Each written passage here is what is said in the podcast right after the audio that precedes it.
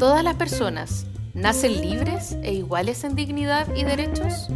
El espacio que existe entre la declaración y la realidad y los caminos para acortarlo son lo que hace andar a los pueblos y lo que anima nuestras conversaciones. Soy Francisco Aedo. Y yo soy Jimena Jara. Y esto es Entre, Iguales, un podcast producido por el Instituto Igualdad y patrocinado por la Fundación Friedrich Ebert. Muy buenos días, tardes, noches, eh, bienvenidos y bienvenidas a este podcast Entre Iguales. En, en una semana bien compleja, en una semana bien compleja con un tema que uno podría decir, oye, parece que es nuevo, no, no es nada nuevo. Es un tema que se viene arrastrando desde hace muchísimo tiempo. Eh, que son los temas de corrupción y de falta de transparencia en los más distintos niveles. Hemos asistido, yo diría, en los últimos años a... Obviamente hay cosas que son súper rimbombantes. En este caso, lo que ha ocurrido en torno a Sebastián Piñera, en torno al tema de los paraísos, la, todo lo que hemos escuchado, digamos, de los Pandora Papers, etcétera. Pero también se viene arrastrando una serie de temas que han sido parte de la discusión legislativa, que han sido parte de diferentes denuncias a nivel municipal, por ejemplo, eh, y, y, lo más diverso. La convención constituyente, incluso la convención constitucional, también ha tenido temas ya conversados dentro de su reglamento respecto de materias de transparencia, de corrupción, etcétera.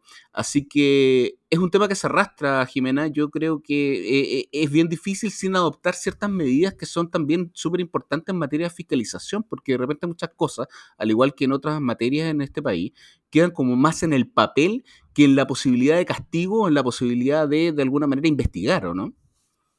O sea, yo creo que eh, la prensa eh, es terrible cuando, come, cuando se cometió algo, pero no es disuasiva, sin duda. ¿no? Mm. El aumento de pena es parcialmente disuasivo, pero lo que verdaderamente cambia las lógicas es cuando las instituciones eh, se hacen cargo de, de de estas dinámicas, ¿no? Y entonces se impide activamente eh, que ocurran estos actos y eso significa control, control, transparencia. Eh, mm. Y bueno, a mí me parece que, que eso es eh, el único, entre comillas, remedio, ¿no? Que se puede tener a actos como estos que hemos estado viendo y que involucran incluso al presidente de la República. Y que además molestan mucho a la población. Yo creo que eso también es otro tema. La ciudadanía cada vez ve con más eh, eh, impotencia en muchos casos eh, lo, lo, que ocurre, porque ve que hay como cierto, hay una sensación de inequidad muy fuerte y de que las reglas de alguna manera se pueden eludir. Y eso yo creo que a la población y a la ciudadanía le viene molestando desde hace muchos años. Bueno, o, o sea, dañan la legitimidad brutalmente, sí. pues y además que algunos eluden, otros no, los pobres no. Claro, tiene que ver directamente con la crisis de confianza en las instituciones y en los representantes. Eso es lo que da la sensación, por lo menos. Bueno, conversemos de eso, ¿te parece, Jimena, con nuestra invitada esta semana? La, a ver, ella es abogada, es académica y es directora del área de democracia y anticorrupción de espacio público. Vamos a conversar en esta ocasión entonces con Valeria Lubert. Te invito a que eh, conversemos con nuestra invitada en podcast, entre iguales. Vamos con la Vale. Bueno, y para hablar un poco más de estos temas eh, y tratar de ir entendiendo qué, qué, puede pasar, qué puede no pasar eh, y cómo eh, pueden mejorar estas circunstancias, ya estamos con Valeria Lubert. Hola, Vale, ¿cómo estás? Muchas gracias por acompañarnos hoy día. Hola, Jimena. Muchas gracias a ustedes por la invitación. Feliz de estar acá. Hola, Valeria. Oye, Vale, mira, te quiero preguntar al, al hueso. Eh, esto que pasa con el presidente Piñera, eh, este, este, contrato que se celebra eh, en las Islas Vírgenes eh, y que tiene una cláusula de cuotas sujetas a actos administrativos, primero te quiero preguntar tu opinión, más allá de que si, se, si puede pasar algo, si no puede pasar algo, o sea, ¿cómo, ¿Cómo ves esto? Tú tienes experiencia de gobierno, eh, este tipo de actos, así en que se compromete eh, un pago, eh, si es que ocurre un hecho de gobierno, o más bien si es que no ocurre un acto del gobierno, ¿cómo, ¿cómo, lo vemos desde el punto de vista de la probidad y de la no corrupción en el fondo? Sí, bueno, em, en, el derecho administrativo o en, el derecho privado encontramos este tipo de cláusulas de manera bastante frecuente en los contratos eh, de, esta naturaleza. Sin embargo, acá lo, que hace que sea tan eh, chocante en el fondo es que la cláusula que hace depender un pago de un acto de gobierno, de un acto del Poder Ejecutivo, es celebrada donde, primero en un, paraíso fiscal. Ya eso siembra una serie de, dudas. ¿Por qué hacen eso en el paraíso fiscal? Ya eso es, otro tema. Pero el hecho de que una de las partes de este contrato sea em, el núcleo más directo del presidente, el núcleo, el núcleo familiar más directo, y por otra en la otra parte del contrato, eh, un amigo de toda la vida del presidente hace que justamente aquí se siembre este conflicto de, intereses. O sea, ahí hacer depender una cláusula, un pago de un acto que en definitiva depende de la administración del padre de una de las partes em, es, un conflicto de, intereses. Efectivamente, eh, declarar la zona eh, en exclusión, determinar una serie de otros actos administrativos no pasa por una decisión directa del presidente y hay una orgánica establecida para eso, etcétera. Pero todos sabemos que la capacidad de influencia que tiene el presidente de la República sobre eh, los órganos de la administración del Estado eh, es total. O sea, los actos administrativos llevan la firma del presidente de la República, muchos nombramientos dependen de él, eh, el impulso de proyectos de ley en el Congreso, etc. Hay una infinidad de, materias donde la influencia del presidente, el control incluso es, total. Entonces, ya el hecho de haber previsto una cláusula en, ese contrato por personas que eran directamente vinculadas al presidente, eso a mí me parece eh, criticable de todas maneras desde el punto de vista ético. Y bueno, recordemos que además, eh, tal como tú dices, el, mm. propio, el propio proyecto de Punta de Choros eh, fue un proyecto que bajó Piñera en su momento con un telefonazo. O sea que efectivamente. O sea, a raíz de eso se empezó a investigar justamente, porque él apareció con un discurso luego de eso como un poco había salvado el medio ambiente y bueno, como que fue bien celebrado en su momento, pero desde el punto de vista de la institucionalidad fue súper eh, bizarro, por decirlo así. O sea, que el presidente mm. por un telefonazo baje un proyecto y diga, acordamos localizarlo en otra zona, como si eso fuera algo que se pudiera acordar así entre amigos. No es un problema de Estado, de planificación, de política pública, sino algo que en el fondo dos amigos en, la sobremesa deciden qué hacer con algo de, su bolsillo, de, su interés privado. En el fondo eso es como bien, bien bizarro desde ese punto de vista. Y bueno, justamente luego de, eso comienza la investigación a raíz de que se conoce que la familia Piñera Morel tenía intereses en este otro proyecto que era la minera Dominga, que se iba a localizar eh, justamente en la misma zona. Entonces, de ahí que comienza la comisión investigadora a, pesquisar eh, hasta dónde llegaban esos intereses, luego una querella criminal en su contra, interpuesta por el diputado en ese entonces, Hugo Gutiérrez, eh, y ahora nos enteramos de estos nuevos antecedentes que está un poco en discusión qué tan nuevos eran, porque eh, habían salido mm. em, reportes en la prensa dando noticias justamente sobre esta cláusula, pero no tengo tan claro si la fiscalía y el juez, que en definitiva los tribunales que se pronunciaron tenían toda la información a la vista y eso es algo que, debiera dilucidarse pronto. Ahora, Valeria, eh, esto también se da en un marco que no es menor que el tema de medio ambiente, porque efectivamente, esto es una opinión súper personal, pero yo creo que uno de los temas que surge es que en este tipo de vulneraciones no solo existen, sino que han existido siempre. O sea, es algo que se ha conversado durante esta semana y eso es lo que continúa irritando, yo diría, grandes sectores como de la población. La sensación como, no solo la sensación de inequidad, sino que las reglas de alguna manera se pueden sortear.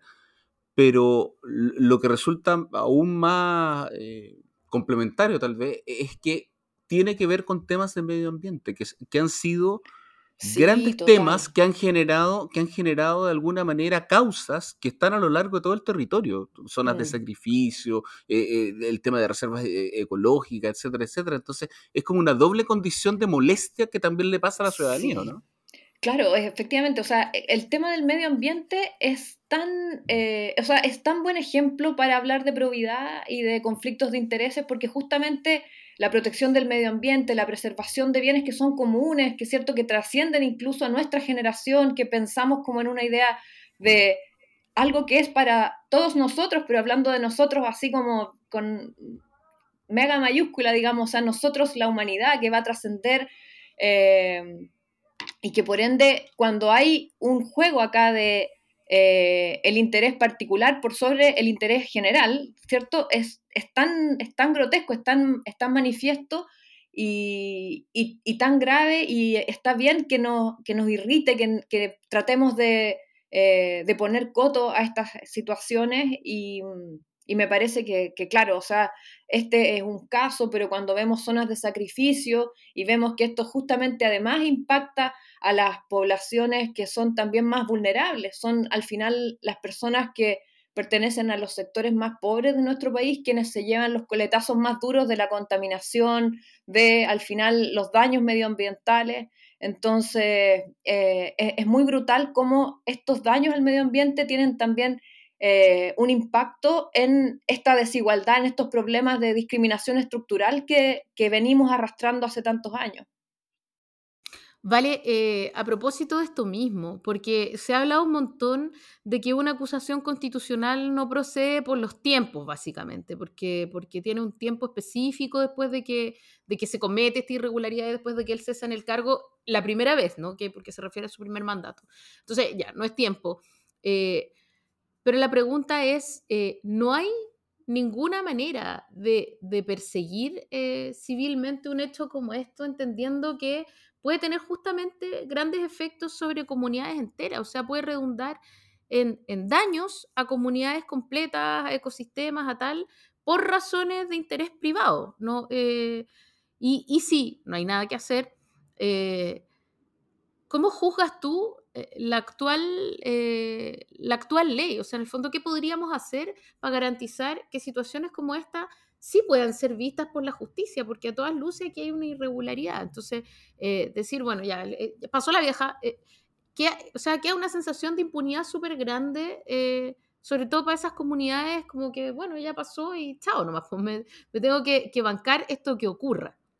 Sí, bueno, lamentablemente em, el tema de la responsabilidad del Estado está siempre latente y acá hay un, hay un tema de cómo el Estado puede reparar a las personas que han sido víctimas de daños ambientales y hemos visto acá eh, planes que se han hecho, por ejemplo, para la, en Arica a propósito de, de la contaminación en polimetales en otras zonas y entonces, ¿cómo el Estado va llegando tarde en el fondo a reparar cuando ya las personas chuta tienen cáncer producto de la contaminación ambiental que se ha producido debido a mal manejo, negligencia?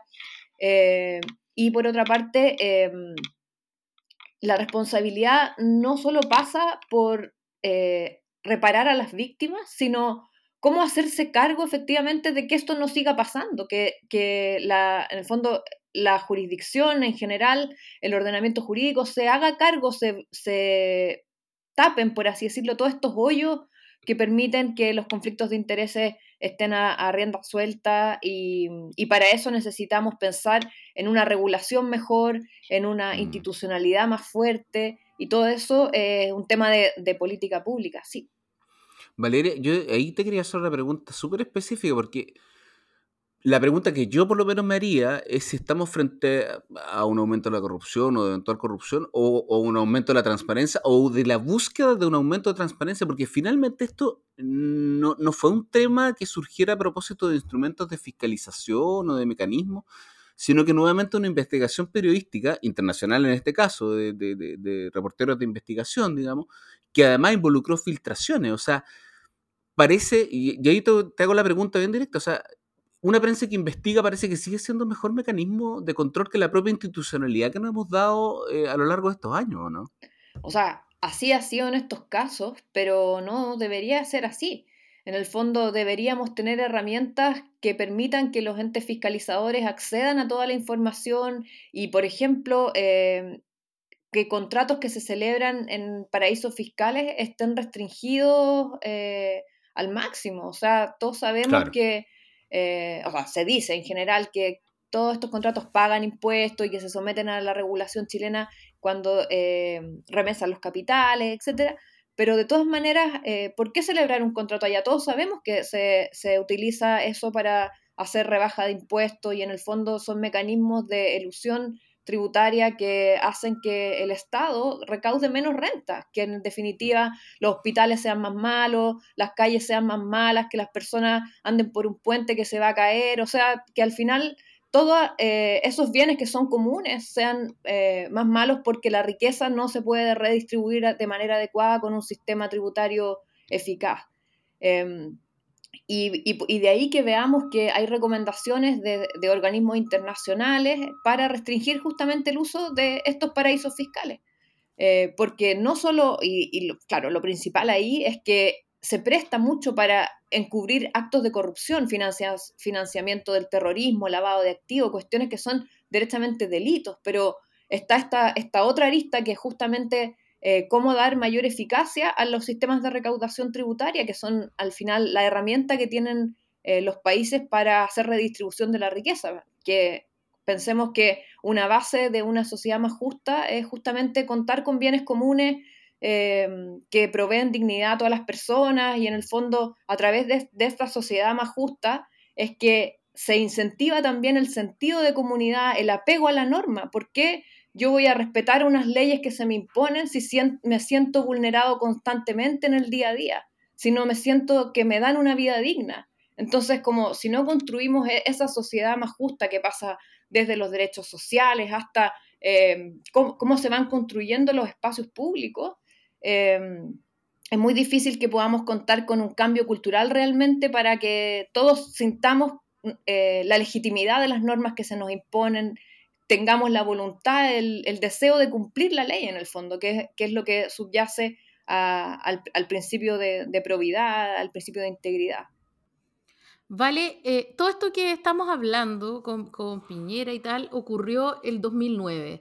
Eh, entre el 2009 y ahora eh, han sucedido no solo varios gobiernos, sino que además una legislación, una completa agenda eh, de probidad, anticorrupción, eh, impulsada por el gobierno de la presidenta Bachelet, en el que tú estuviste, y quiero eh, preguntarte si tú crees que estos como este que ocurrió el 2009 pueden seguir ocurriendo hoy día o van a ser vistos de otra manera. En definitiva, ¿hay el mismo espacio discrecional que había hasta hace 10 años? y, o, hay eh, un poco más de, coto a estas malas prácticas, eh, los empresarios han cambiado un poco, han buscado otros caminos, no sé. Eh, ya, súper linda tu pregunta. En realidad han habido muchos cambios desde el 2009 a ahora.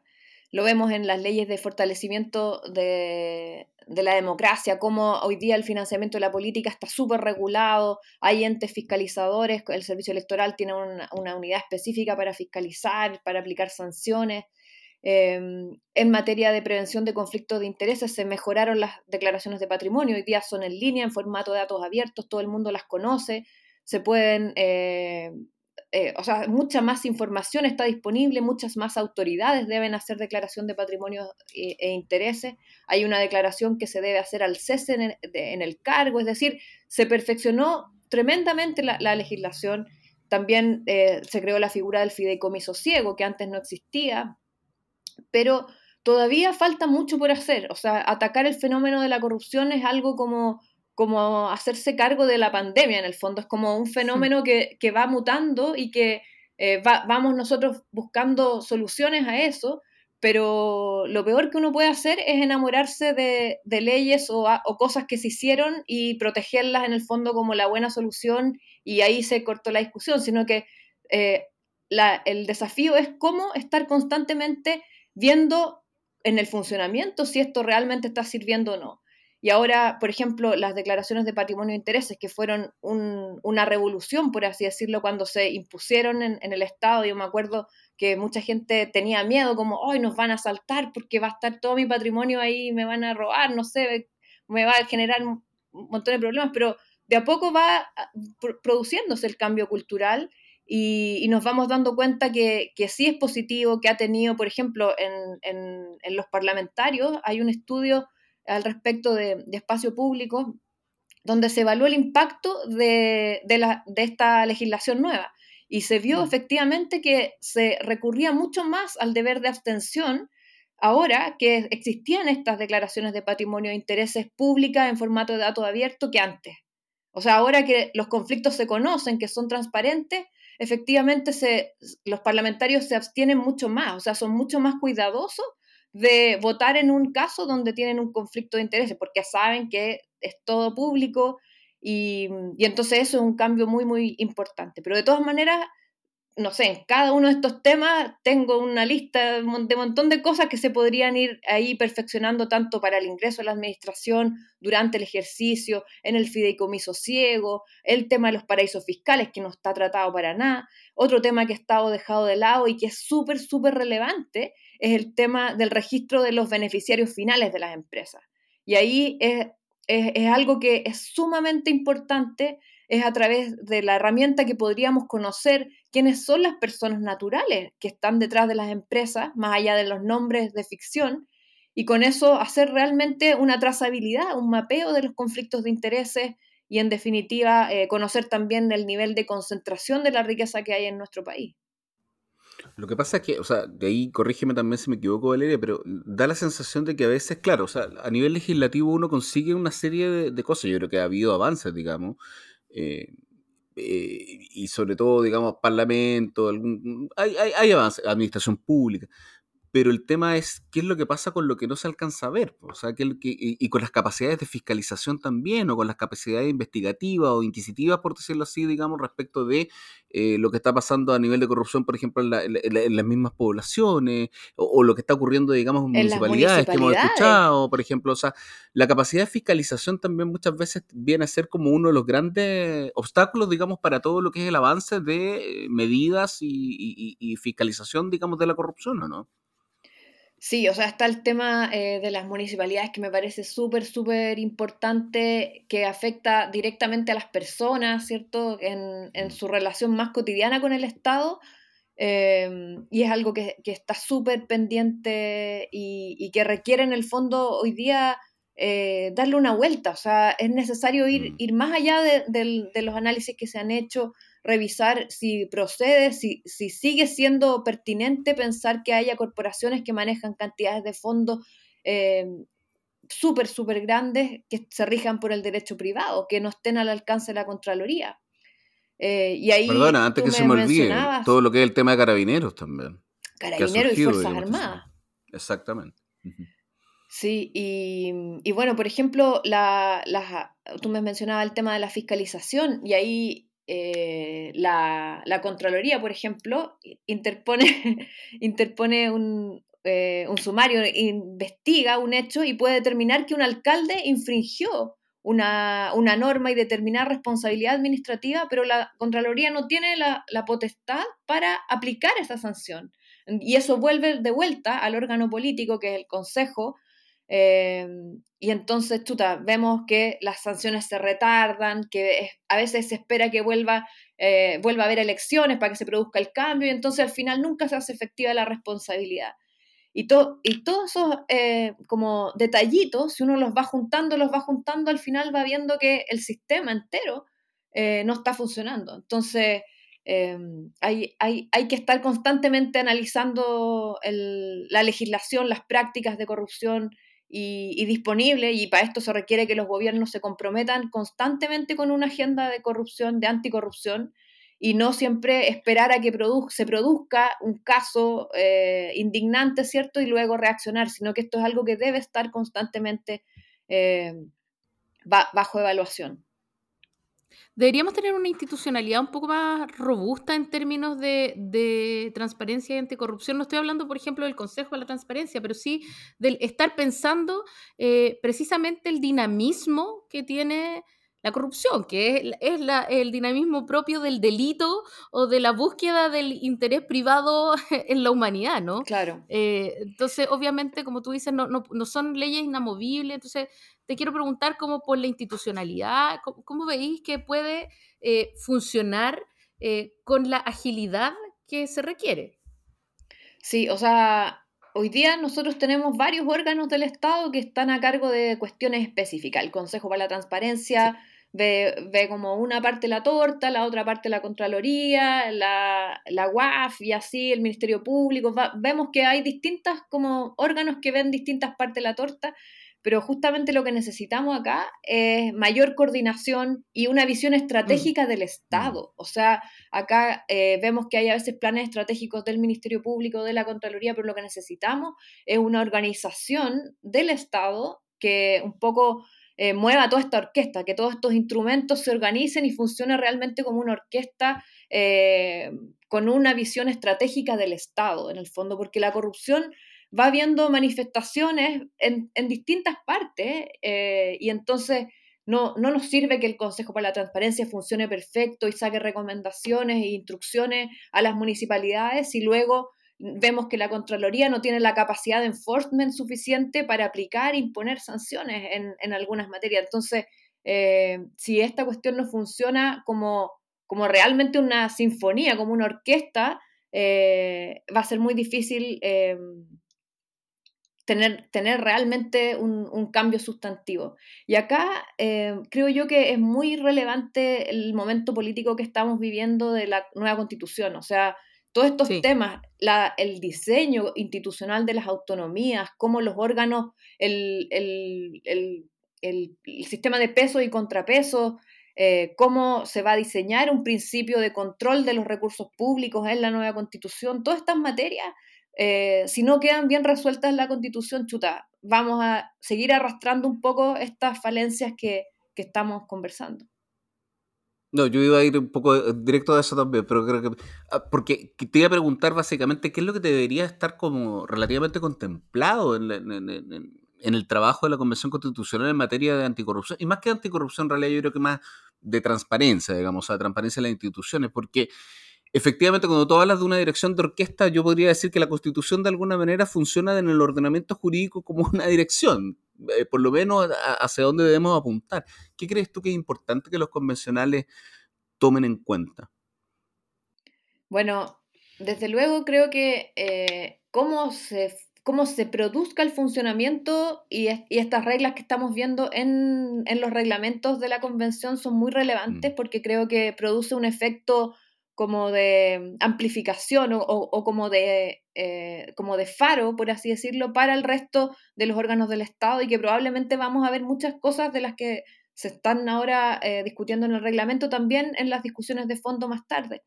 Entonces, el que, por ejemplo, ellos en el reglamento de ética hayan establecido que el control de sus conflictos de intereses y de todas las normas de probidad va a estar radicado en un órgano externo, ahí ya hay un principio muy relevante, que es el principio del control externo en, estas materias, que, me, parece muy, muy valioso.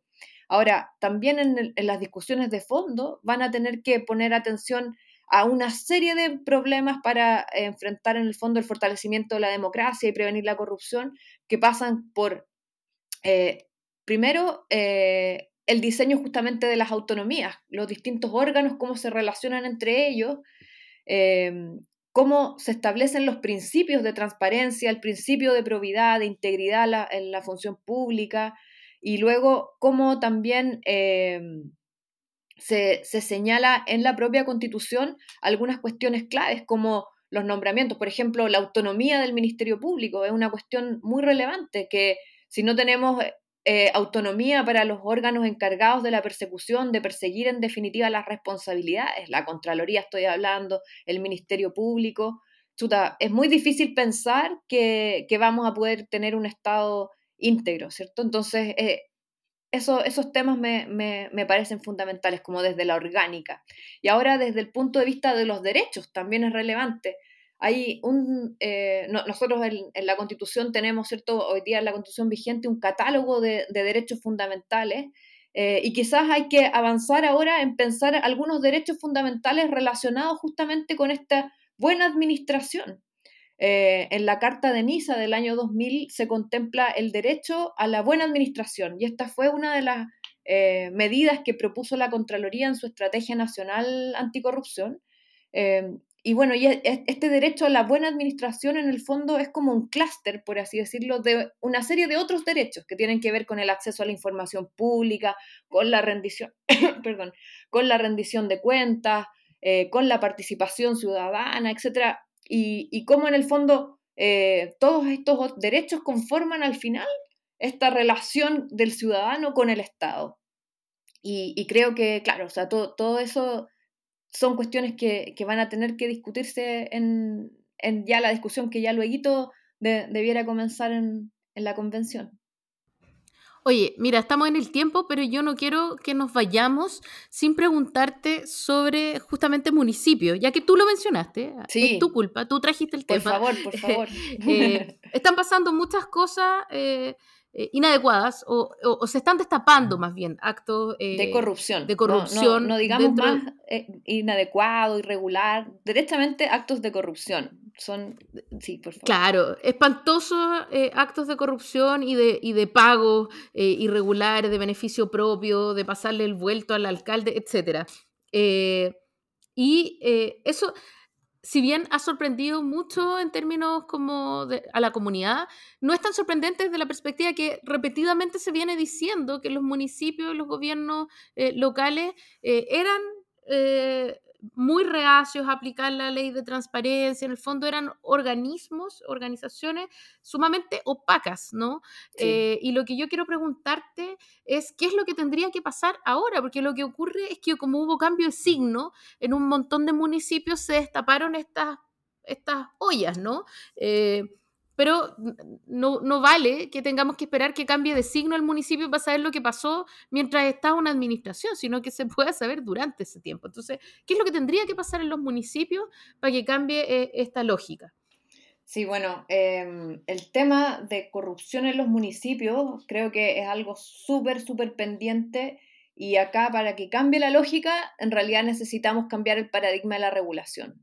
Hay cuestiones que sí tienen que ver con la gestión y que eh, probablemente con, un acuerdo de cambio en los estatutos y con una mejor gestión, con una mejor eh, calificación del personal a cargo, porque eso también es súper relevante. A veces mm. no se trata de que los municipios quieran deliberadamente incumplir las normas de transparencia, sino que les falta personal capacitado para poder cumplir. No, no tienen la capacitación necesaria para poder cumplir las tareas que se les que se les entrega. Entonces, eh, creo que si bien hay problemas que son así de gestión, de capacitaciones eh, y que se podrían arreglar con un, con un giro en la gestión, hay otras cuestiones que derechamente son de reformas legales, o sea que aquí se requieren cambios institucionales eh, duraderos, por así decirlo, y para eso es necesario una nueva institucionalidad, pensar cómo fortalecer la capacidad de fiscalización de la Contraloría acá,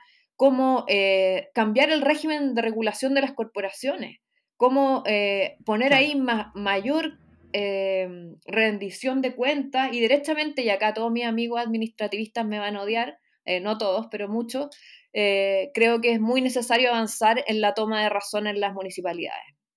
En general, la, toma de razón, ¿cierto? En la administración, cuando uno hace un decreto de nombramiento, etcétera, eso va a toma de razón de, de la Contraloría. Y eh, la Contraloría revisa la legalidad del acto y si cumple con la ley, lo eh, toma de razón y entonces eso se convierte en ley. Pero en, esa, en ese control de legalidad también la Contraloría analiza justamente los conflictos de intereses que hay. Em, por ejemplo, vimos que la Contraloría no tomó razón de algunos nombramientos durante este gobierno por justamente conflictos de intereses que que venían arrastrando las autoridades a ser nombradas. Y, bueno, eso pasa, imagínense, multiplíquenlo en todas las municipalidades del país. Y bueno, los contratos, algunas contrataciones millonarias no van a tomar razón en las municipalidades. Y eso podría tener un efecto no solo del control de legalidad, sino también de disuasión, es decir, como un poco por el miedo o por el, como el temor al control de la toma de razón de la Contraloría, preventivamente se tomen mayores resguardos en las municipalidades y eso induzca una mejor conducta. Em, entonces creo que esos son cambios institucionales que requieren reformas legales. Mm. Perfecto. Sí, iba a decir que justamente este tema de la corrupción en los municipios es una de las cuestiones que requiere un acuerdo transversal y ojalá todos los candidatos lo tomaran en sus, en programas, Eh, y, bueno, y, algo en lo que se requiere justamente unidad. A veces se habla, necesitamos unidad para construir la comunidad, y este es como uno de esos temas donde, eh, es necesario justamente hacer un acuerdo nacional para terminar con la corrupción a nivel nacional, porque se requieren reformas legales profundas, mirar también este tema en la nueva constitución, y esto va mucho más allá de, los sectores políticos, de los partidos políticos, intereses eh, que, puedan tener los incumbentes. Perfecto, Valeria. Sí, con un tema país entonces nos quedamos al final, por lo menos, con un compromiso país que deberíamos adoptar de alguna manera. Pero antes de irnos, queremos eh, pedirte lo que pedimos siempre a nuestros invitados, que es una recomendación para quedarnos pensando acerca de los temas de los cuales hemos ido conversando. Puede ser lo que estés viendo, una serie, una película, a lo mejor un, libro, un artículo. Eh, ¿Qué recomendación nos podrías hacer? Ya, voy a hacer algo muy patudo porque voy a recomendar algo que no he visto todavía, pero que tengo muchas ganas de ver y que entonces les quiero compartir mis ganas de, de verlo. Estoy haciendo una trampa, que es la serie que sacó Netflix sobre Colonia Dignidad que salió el primero de octubre, no he tenido tiempo de verla, perdón, pero de verdad creo que eh, apenas tengo un tiempo me voy a poner a verla, creo que es súper necesaria eh, este tipo de, documentales. Eh, ahora a propósito justamente de la discusión sobre el negacionismo y todo esto que a, raíz del reglamento de la Convención Constitucional, tan necesario que es recordarnos todos estos hechos que han provocado traumas eh, colectivos, ¿cierto? Y que trascienden mm. a una generación, sino que son problemas que vivieron generaciones eh, que, no, no, son las nuestras, no, no, no, no, no la mía directamente, pero que de todas maneras nos afectan, nos marcan como sociedad y es muy importante que la memoria sea siempre algo eh, presente, ¿cierto? Entonces por eso quería recomendar esa, esa serie, aunque no la he visto muy patúa, perdón. Va a dar que hablar además, porque hay hasta mm, ministros ahí en, las imágenes de archivo. Sí, hay que verla de todas maneras. Vale, te queremos agradecer que hayas estado con nosotros. Muchas gracias a ustedes. Te pasaste un millón de gracias por estar con nosotros, además en una semana en que este tema era tema absolutamente tuyo.